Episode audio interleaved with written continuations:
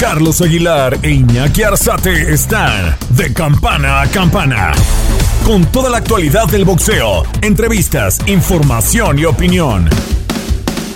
De campana a campana. Amigos de TUDN, TUDN Radio y en el podcast que nos están viendo justamente a todos nosotros, Iñaki Arzate, su servidor Carlos Alberto Aguilar para platicar de boxeo y hablar bien de boxeo con la situación que está viviendo. Tenemos dos temas importantísimos, Iñaki. Eh, si, si no tienes este inconveniente, platicar contigo acerca de esto porque está justamente el tema de Saúl Canelo Álvarez y la gran puesta en escena que está haciendo Top Rank y Bob Arum en la burbuja de Las Vegas. Te saludo con un abrazo gigante, Iñaki.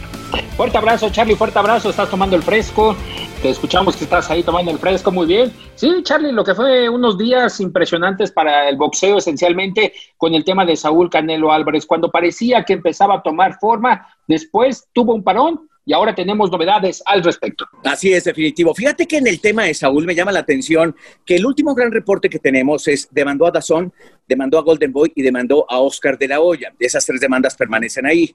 Él, eh, no somos abogados, no somos tampoco licenciados en Derecho ni especialistas en lo jurídico, nos estamos guiando por la información que está saliendo desde la corte donde se presentó la demanda en Los Ángeles, California. Y al momento que se presenta ahí, bueno, todo el mundo se exaltó porque dijo, ¿cómo puede ser posible que venga una demanda de tanta cantidad de dinero, tomando en cuenta que ya Canelo ha peleado algunas para Dazón? Dazón levanta la mano y dice, seguimos en la misma postura, no pagaremos nada a Saúl Canelo Álvarez, Golden Boy y Oscar de la Hoya se deslindaron un poco como diciendo, nosotros no escogemos a los rivales, nosotros le ofrecemos a Canelo y él decide y si lo acepta Dazón, somos eh, la entidad negociadora entre Dazón y, y, Saúl Canelo Álvarez. Y el último reporte que tenemos, de no ser lo que tenga un hombre que se actualiza eh, constantemente y tiene sus fuentes informativas como es Iñaki Arzate, es que hay una detención técnica, por así decirlo, de la demanda, tomando en cuenta que la Corte eh, de Los Ángeles y el juez determinaron que había un error en lo técnico, entonces que se tenía que volver a redactar o en su caso se tenía que volver a presentar como tal. Es decir, hay un parón como tal. Yo no sé si tenga que ver también con la filosofía o la nueva filosofía que se está viviendo de pensar que una cantidad de dinero tan grande se expuesta eh, en la Corte de Los Ángeles, tomando en cuenta que estamos en pandemia, tomando en cuenta que esas cantidades de dinero son fuertes, son poderosas, son groseras. Ahora, un punto muy importante que quiero compartirte, Iñaki, es en realidad Canelo tiene razón en demandar o, anteponer eso porque está marcado en un contrato. Y si está marcado en un contrato, pues tiene que suceder. Y lo que ha sucedido es que Canelo no ha peleado hasta el momento. Sí, que en ese caso no corresponde a Canelo la inactividad, sino a lo correspondiente a The Zone, por lo que también han señalado, Charlie, no somos abogados, no estamos eh, directos en el tema jurídico, pero ha puesto en el contrato que no existe esa palabra de prime. Los boxeadores de primer nivel, que es lo que The Zone le está poniendo como obstáculo para que Saúl Canelo Álvarez regrese. Y respecto a lo que comentabas exactamente, es un término que han señalado los correspondientes a la Corte Federal de los Estados Unidos, ahí en la zona de California, correspondiente a que, vamos a ponerlo así, no es una sociedad anónima, sino una sociedad privada, como un ejemplo en el término en el cual se equivocó Gregory Smith y parte de los abogados de Saúl Canelo Álvarez, y tendrán hasta el 21 de septiembre para corregir este término para que proceda en dado caso la demanda y comience otra vez este tema que lamentablemente para Saúl y para lo que es el boxeo veremos qué consecuencias tiene, porque esto no se resolverá de un momento a otro y si queremos eh, tomar en cuenta a otros terceros, lamentablemente no será posible. Como en más adelante estaremos escuchando la entrevista que tuviste con Bob Arum, como en su momento marcaba la demanda y la petición de, de The que si había un tercero que pudiera pagarle a Saúl los 35 millones de dólares, estaban abiertos a que se transmitiera su pelea por otra plataforma. Pero lamentablemente esto vendrá a dar muchas consecuencias para los tres implicados, Golden Boy, The Zone y Canelo. Definitivo. Eh, yo creo que me va a regañar mi productor Orlando y me va a decir, no digas fechas, Ar, este, no, no seas así, porque estamos grabándolo esto, estamos platicando con ustedes, tiene origen justamente un 15 de septiembre. ¿Qué importancia tiene un 15 de septiembre para el boxeo? Es prácticamente toda. La fecha que ha peleado Pacquiao, la fecha que ha peleado Floyd, el, el origen que tiene Julio César Chávez, la gran idea de Don King de agarrar y decir que Chávez conquiste los escenarios de Las Vegas para que toda la mexicaniza venga y se instale en Las Vegas si haya un movimiento importante. En los 90, señores, la economía, bueno, pues no era fulgurante. Les, les tengo que decir que realmente vivíamos una crisis complicada, estábamos en una situación difícil Y lo que viene justamente se va a aparecer a lo que vivimos en los 90. aquí tú eres un millennial, yo ya soy un viejo cansado con las rodillas dobladas, pero lo que sí quiero decirte es que cuando yo viví esas épocas de los 90, el tener la, la sensación de que iba a pelear Chávez, había una sensación de esperanza en el país, porque la selección mexicana era un bodrio, porque los únicos que triunfaban en el extranjero eran Hugo Sánchez, Fernando Valenzuela y Julio César Chávez. Y Julio tenía esa proximidad de ser muy cercano a la gente, de estar eh, a la gente, de de estar, de tener mil novias en el medio del espectáculo. Todo eso ejercía una gran efervescencia en torno al nombre de Julio César Chávez y al 15 de septiembre o las fechas de septiembre. Hoy es un septiembre ligeramente vacío, un septiembre de abandono, un septiembre que nosotros mismos los mexicanos lo estamos sintiendo agudo, fuerte, complicado, con una crisis pandémica, con una crisis económica. Y creo que esto sin duda alguna en la industria del boxeo le pega. Le pega de tal manera que hay que pensar qué va a pasar con Saúl Canelo Álvarez. De seguir todo este proceso de la demanda, en Estados Unidos tocamos de señalar un punto muy importante, Iñaki. Eh, este tipo de situaciones se resuelven no en seis meses, no en ocho meses, no en un año, a veces pasan dos, tres años para que, para que tenga una, una sensación de alivio eh, en las dos partes. ¿Qué deseo yo? Deseo que esto se resuelva en un mes, que, que Saúl, porque hay una cantidad enorme de gente que quiere ver Canelo Álvarez, porque hay una cantidad enorme de gente que lo ha señalado como el mejor libra por libra del mundo y merecemos ver al mejor libra por libra del mundo con las mejores peleas. Si la tendencia marca que esto va a ser largo, veremos a Saúl ganando dinero sentado en, un asiento, disfrutando la vida, lo cual creo que también se merece porque subirse al cuadrilátero y, si él tomó esa decisión de, de ganarse así el dinero, creo que es válido también a través de una demanda. Mucha gente lo ha hecho así.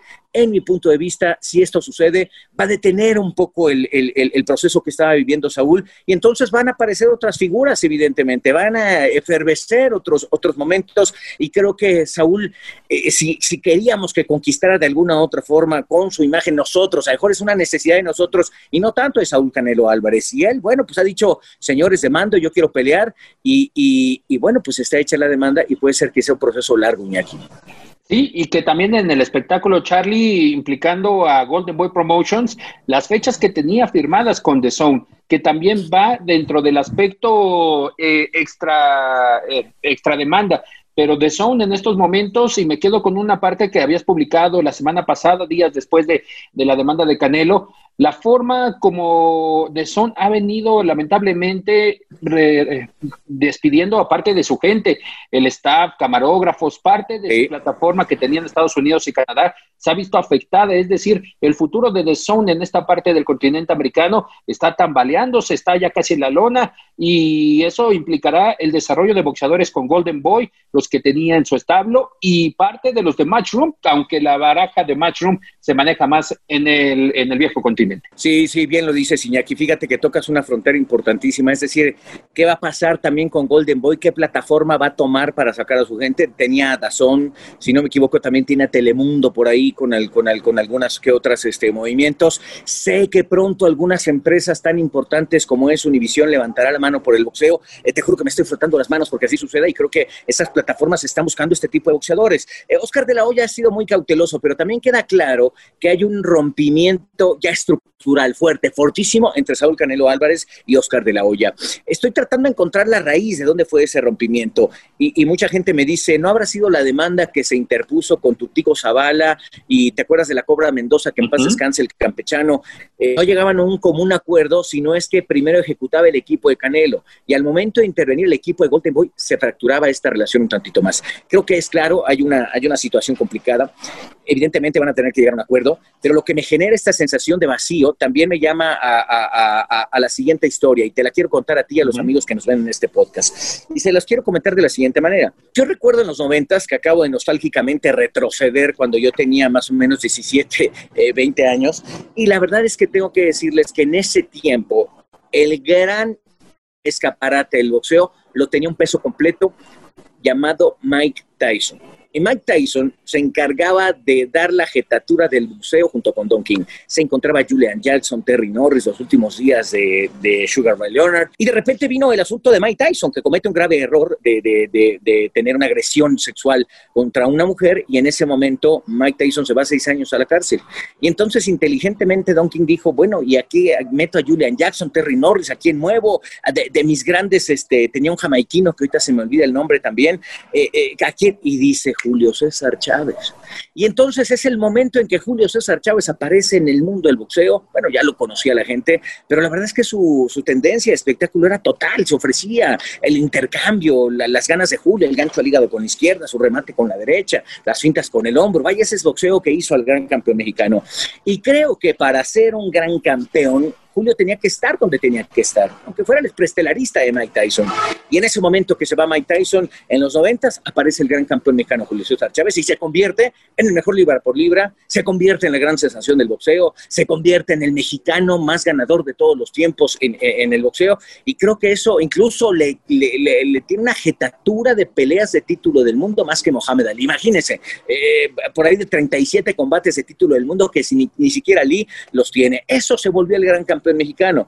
Y aquí voy con esta analogía, Iñaki, que me parece que lo que va a suceder justamente en el mundo del boxeo con Canelo sentado esperando una demanda va a hacer que, que haya un revulsivo y va a aparecer alguien. No sé si venga el nuevo Pacquiao, no sé si venga el nuevo Floyd, algo va a suceder que la industria del boxeo Siempre que ha tenido un sufrimiento, un deterioro, una pandemia, un asunto económico, ¡pum!, está ahí alguien. Yo nunca pensé, Iñaki, que de las Filipinas, de ese archipiélago raro y de un conjunto de más de 700 islas, fuera a aparecer un boxeador como Pacquiao y nos vino a dar una época hermosísima en el boxeo. ¿Qué va a pasar ahora? Te juro que me froto las manos para ver quién levanta la... Estás de campana a campana.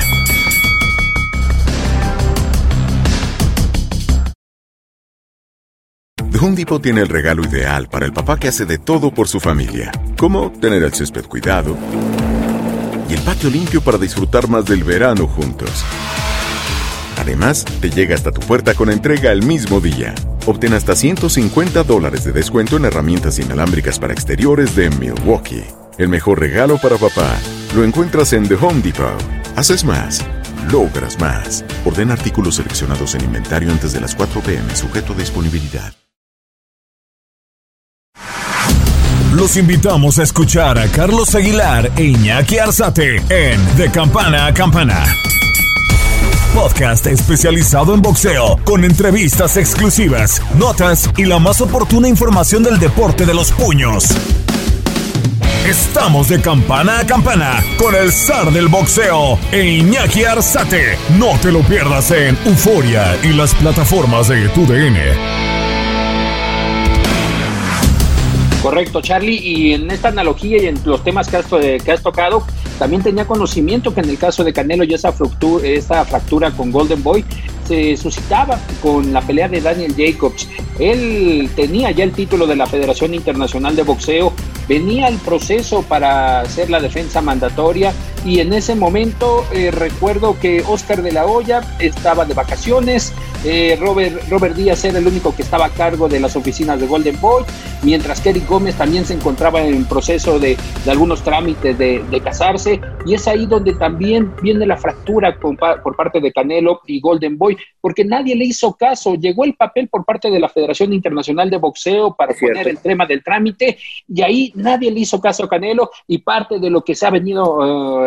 Añadiendo Charlie con este tema de Saúl Canelo Álvarez. Y por lo que tomas, el, eh, ¿quién será el próximo referente del boxeo? ¿A quién se irán los puños eh, para tomarlo como reflector? No sé si vuelvan los pesos completos como lo hemos visto en los últimos meses, en los últimos años, que se enfoquen y también, y también Charlie, tomar en cuenta el mercado americano. ¿Qué tanto le pegará esta fractura, esta demanda, esta situación de, de los tres implicados? Porque parte de las carteleras también se están realizando en el continente europeo y no sabemos hasta cuándo Bob, el viejo Bob, como lo señalas, tenga las suficientes armas para poder mantener el mercado americano del boxeo. Fíjate que tocas un punto muy importante y me parece que por ahí va a saltar la liebre. Increíble, es un boxeador ya veterano, pero me parece que es el mejor de los pesos completos, Tyson Fury. Y el anuncio que vamos a tener a continuación es adelante un poco. Bob lo que está pensando y le está taladrando el cerebro es poder inaugurar, bueno, ya fue inaugurado con la reciente temporada del NFL, el nuevo estadio, estadio de los Raiders, Legend Stadium, creo que, que, que es su nombre, que es espectacular, la verdad parece, eh, reitero, soy noventero, entonces imagínate este, la época de la Guerra de las Galaxias, parece esa gran esfera de Darth Vader donde estaba justamente el imperio, eso parece justamente, y pensar que ahí puede enfrentarse Wilder contra Fury con la posibilidad de 15 mil entradas eh, para la gente, por este asunto de la pandemia, sería interesantísimo. Dolió por donde es, es increíble. Yo la verdad admiro a Bob Arum porque de entrada tiene 87 años de edad. Imagínate esa cantidad de años. Yo con la edad que tengo, este, a ver si llego al acento, pero no me importa, tomaré el reto y la valentía para, para llegar hacia esa zona. Querido Iñaki, ¿te parece si escuchamos un poco a Bob Arum? Habla del todo este tema, el anuncio de la gran pelea entre Vasily Lomachenko y Teófimo López. Interesante, interesante que él tenga ese riesgo y tome ese riesgo y creo que lo hace porque le cuesta menos, le cuesta menos que tener eh, el público metido, todo, todo como era la normalidad y ahora le va a pagar una cantidad menos importante, no porque no sea importante, pero un poquito menos de lo que le pagaba tanto a Loma como a, a Vasily Lomachenko. ¿Cómo él percibe, señores? El em, promotor más importante en la historia del boxeo se llama Bob Arum, por encima de Don King, eh, por encima de Don King. ¿Por qué? Porque este hombre eh, surgió en el boxeo a raíz de ser el secretario del Tesoro de John F. Kennedy. Imagínate, estaba el presidente en funciones y él era justamente el, el, encargado de la economía del país. Bueno, pues de ahí salió su fanaticada del boxeo y empezó a hacer grandes cosas. ¿Te parece, Iñaki, si lo escuchamos? You know, we saw that Lopez was coming up. Nosotros vimos como López estaba creciendo como boxeador y subiendo su nivel.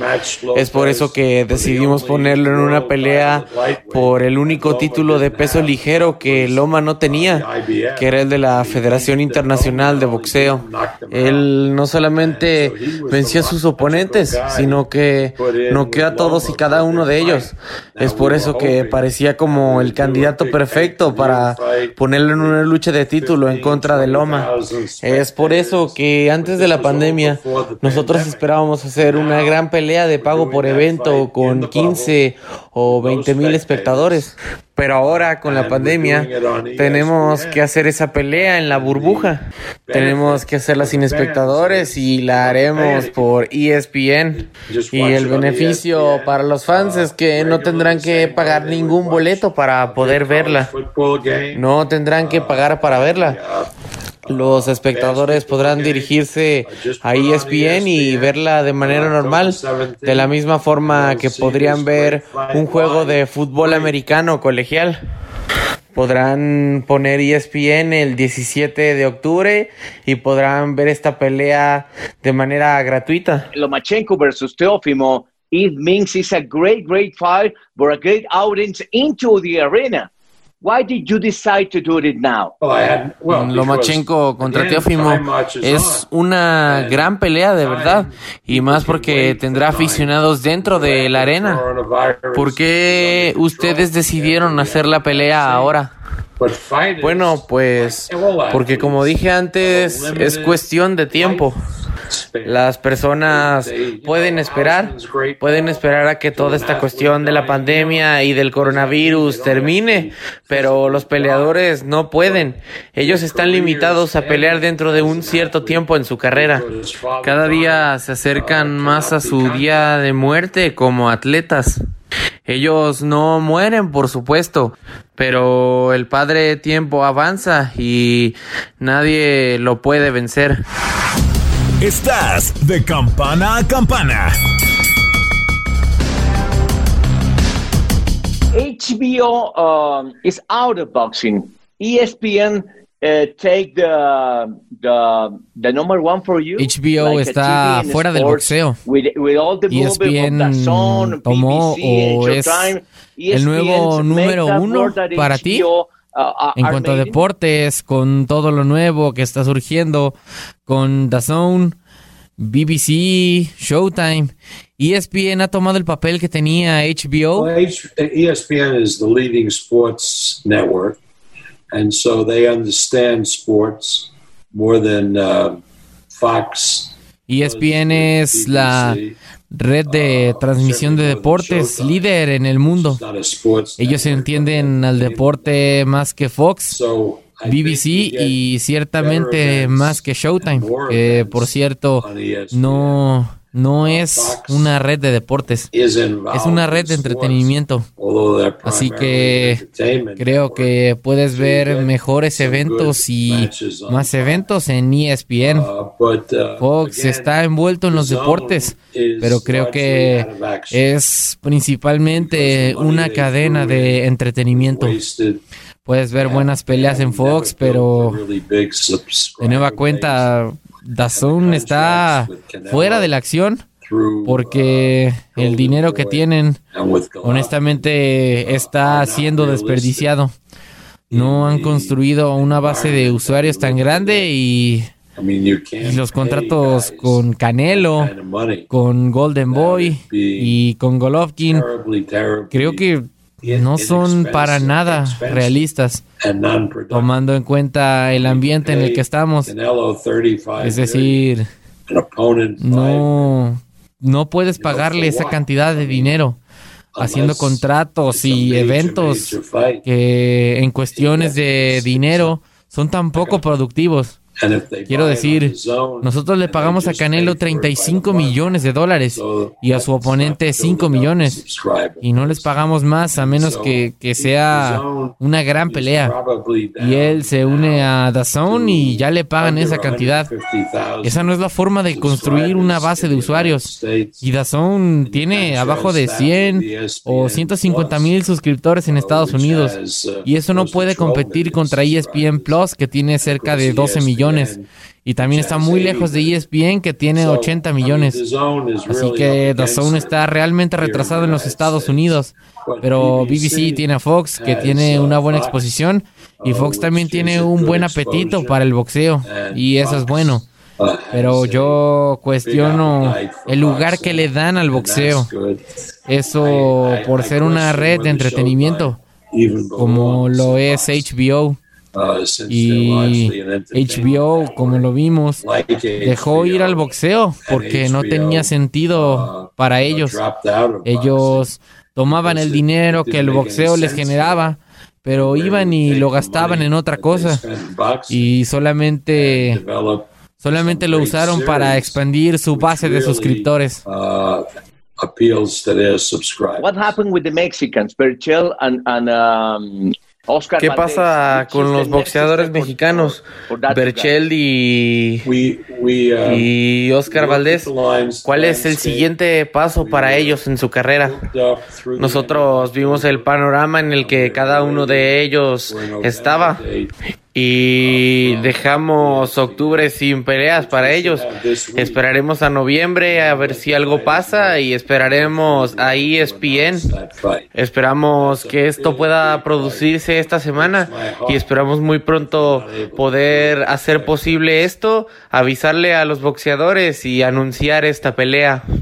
Esa es una gran pelea y me rompe el corazón el no poder realizarla con espectadores en la arena. of course it is. I think you're gonna say for Valdés. Creo que te refieres a eso por Valdés. Mira, muchas personas piensan en la previa de la pelea que Valdés es el favorito, pero yo creo que va a ser una pelea muy complicada para él. Pero recordemos algo, Valdés tiene muchas cualidades, tiene mucha fortaleza y es un pupilo de Eddie Reynoso. Reynoso sabe que él es un boxeador muy inteligente y si le ha dado una oportunidad con base en su rendimiento y en el talento que tiene. ¿Tú crees que es una pelea de knockout? Sí, ellos tienen muy buena pegada. Aunque bueno, tú sabes cómo es el boxeo. Hay peleas dentro del boxeo que parece que van a terminar en knockout y a final de cuentas se van a la distancia y viceversa. Hay peleas que parece a todas luces que serán de distancia y terminan siendo resueltas por un knockout. Eso, eso es el boxeo. Sabemos que tenemos a dos muy buenos boxeadores en esta pelea. Uh, do you compare maybe with Barrera and Morales? With that saga? That could be. I mean, Barrera Morales. ¿Crees que podrían ser comparados con Barrera y Morales con esa saga? Sí, podría ser. Creo que Barrera y Morales tuvieron una saga bastante especial. Cada una de esas tres peleas fue simplemente fantástica. Y también fueron peleas muy, muy parejas. Y fuera del tema deportivo, eran peleas entre boxeadores con un gran carisma para los fans. Si le preguntas a los fans, ellos te dirán que aman esas tres peleas. Así que quizás tengamos suerte y Berchelt y Valdés repliquen lo que Barrera y Morales hicieron algún día. Estás de campana a campana.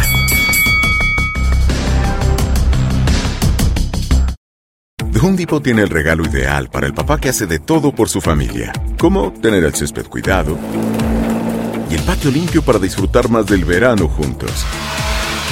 Además, te llega hasta tu puerta con entrega el mismo día. Obtén hasta 150 dólares de descuento en herramientas inalámbricas para exteriores de Milwaukee. El mejor regalo para papá lo encuentras en The Home Depot. Haces más, logras más. Orden artículos seleccionados en inventario antes de las 4 pm, sujeto a disponibilidad. Los invitamos a escuchar a Carlos Aguilar e Iñaki Arzate en De Campana a Campana podcast especializado en boxeo, con entrevistas exclusivas, notas y la más oportuna información del deporte de los puños. Estamos de campana a campana con el zar del boxeo e Iñaki Arzate. No te lo pierdas en Euforia y las plataformas de tu Bueno, pues ahí está el viejo Bob Arum. Y la verdad es que hay que destacar la gran capacidad que ha tenido para manejar el boxeo. Reitero, no dejo de admirarlo, su gran sagacidad. Y fíjate, este, haciendo un análisis también de lo que está mencionando, empieza a recibir a los boxeadores de Golden Boy. Eh, ya los empiezan a ubicar justamente en las últimas peleas como preestelaristas para empezar a darle eh, un poco de bola a, la gran cantidad de, boxeadores que tiene Golden Boy. No dudo que de repente empiece a suceder eso con, con la gran cantidad de promotores que hay en nuestro país también que empiecen a ubicarlos por ahí. Me parece que es la promotora que mejor, por encima de Maestro Boxing, lo está haciendo. No sé qué, qué opinión tengas tú, Iñaki. Correcto, porque les da la apertura y tiene un gran matchmaker, Charlie, también eso hay que tomarlo en cuenta. Arriesgan a sus boxeadores a sabiendas de que pueden perder contra boxeadores de Golden Boy de alto nivel. Creo que el primero de ellos fue Oscar Negrete, el que, el que consiguió un título que venía de Golden Boy y estaban todos contentos en el grupo de Oscar de la Hoya. Y ahora recientemente Joed González eh, derrotando a Miguel Marriaga, uno de los boxeadores de, de Top Rank, pero yo creo que esa sería la combinación perfecta para que en dado caso tengan actividad los boxeadores de Golden Boy y obviamente bajo el ojo clínico de Bob Arum irlos llevando y hacer negocio como han sido las alianzas con Queensberry Promotions de Frank Warren y en algún momento trabajando con Eddie Hearn de Matchroom Boxing. Definitivo, por supuesto que sí. Eh, la verdad es que haciendo análisis, eh, eh, me atreví a decir que Top Rank lo está haciendo muy bien, porque fue el primero, fue incluso, te tengo que decir, esto está interesantísimo. El comisionado de la NBA, al momento en que Bob Baron se atreve a hacerlo, le echa una llamada y le dice, oye, ¿me dejas ver tu burbuja? Le dijo, sí, vente a mi burbuja y se fueron a fondo de bikini con Bob Esponja, ¿no? es cierto? Y se fueron justamente a checar la burbuja de Bob Arum en Las Vegas, Nevada, en el MGM.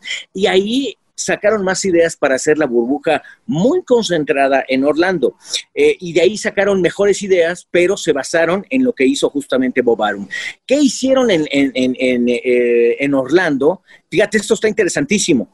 Tú para poder accesar como medio de comunicación en Orlando tenías que presentarte 10 con 10 días de cuarentena y te pasabas de 10 a 12 días de cuarentena encerrado en, su, en tu habitación. ¿Por qué? Porque te hacían un primer examen donde si salía negativo tenías que pasar por lo menos estos 10 o 12 días de cuarentena encerrado en tu cuarto. No salías más que a recibir tu comida. Encerrado, encerrado, encerrado. Y pasados esos, esos días ya te hacían un segundo examen. Si era eh, negativo, en ese momento tenías la libertad de estar libre dentro de la burbuja. Imagínate lo que representa esa logística y el gasto también monetario. Eso ha generado Bob Arum con su equipo. Es decir, los encerró en la burbuja del MGM y solo pueden tener acceso los que están constantemente con actividad de boxeo creo que si termina una función y hay función en 15 días, solo tienen 5 días para salir y regresar a hacer todo este proceso para estar encerrados justamente en, la burbuja de las, Vegas. Interesantísimo, ¿eh? Yo no sé si podría quedarme 10 días encerrado en mi habitación de hotel. O sea, sería, yo no puedo estar encerrado, y que yo necesito la libertad, el aire, la... Oh, complicado, ¿eh? Complicado, sí, el sacrificio para el resultado es muy bueno, pero sí son muchos días, mi Charlie. Y recuerdo que parte del reconocimiento de la gente de Top Rank mediante sus, eh, sus organizadores de esta burbuja, hace, hace algunos días lo publicaron en sus redes sociales la foto, como agradecían a parte del staff, como también tienen ese ojo clínico del agradecimiento al staff de televisión que ha pasado por esos momentos y también parte de los que han instalado el ring y todo el show ahí en, eh, en lo que es el centro de exposiciones del MGM. Eso también es para tomar en cuenta por parte de Bob, porque no solamente se fija en la gente que es la que le genera dinero, sino solamente también en las bases, como es esta gente de staff de producción de los eventos que ha tenido a través de los Estados Unidos. Definitivo. Bueno, pues si no hay conclusión más alguna, mi querido Iñaki, eh, tenemos que prometer que en ocho días tendremos a Juan Francisco el Gallo Estrada, eh, de cara a lo que platicaste y, recién tuviste una plática con él. Y, por supuesto, en esta lista, Teófilo, Teófilo, eh, Teófimo López, ya le estoy cambiando el nombre del hondureño. Y por supuesto, también tendremos algunos invitados más. Así que este podcast, señor, está para ustedes. Sugiéranos, indíquenos. estamos por ahí viajando a través de, de, las redes como de campana a campana. Y bueno, pues encantado de estar con ustedes. ¿Algo más, mi querido Iñaki? No, por el momento no Charlie, también dentro, bueno, solamente una exclusiva, también eh, platicamos con Emanuel Vaquero Navarrete hablando de Top Tomarlo en cuenta, el vaquerito, ¿eh? Tomarlo en cuenta, próximo 9 de octubre ante Rubén Villa por el título pluma de la Organización Mundial de Boxeo, ya nos dará detalles de lo que será esta, esta pelea, Charlie. Mira, atrás de ese arbolito que tengo yo aquí, hacia allá derechito llegas a Sinacantepec, donde vive justamente el, vaquero Navarrete. Y no se le ha olvidado el colado, ¿eh? Me dijo que no se le ha olvidado cómo colar, sí, ¿eh? Es, bueno, es bueno. Iñaki, te mando un abrazo gigante. Estaremos al contacto en nuestros diferentes espacios a través de Campana a Campana. Igualmente, Charlie, fuerte abrazo y estamos al pendiente aquí en tu DN. La campana ha sonado. Los 12 rounds han finalizado. De campana a campana, con toda la actualidad del boxeo, entrevistas, información y opinión. Carlos Aguilar e Iñaki Arzate regresarán en el siguiente episodio.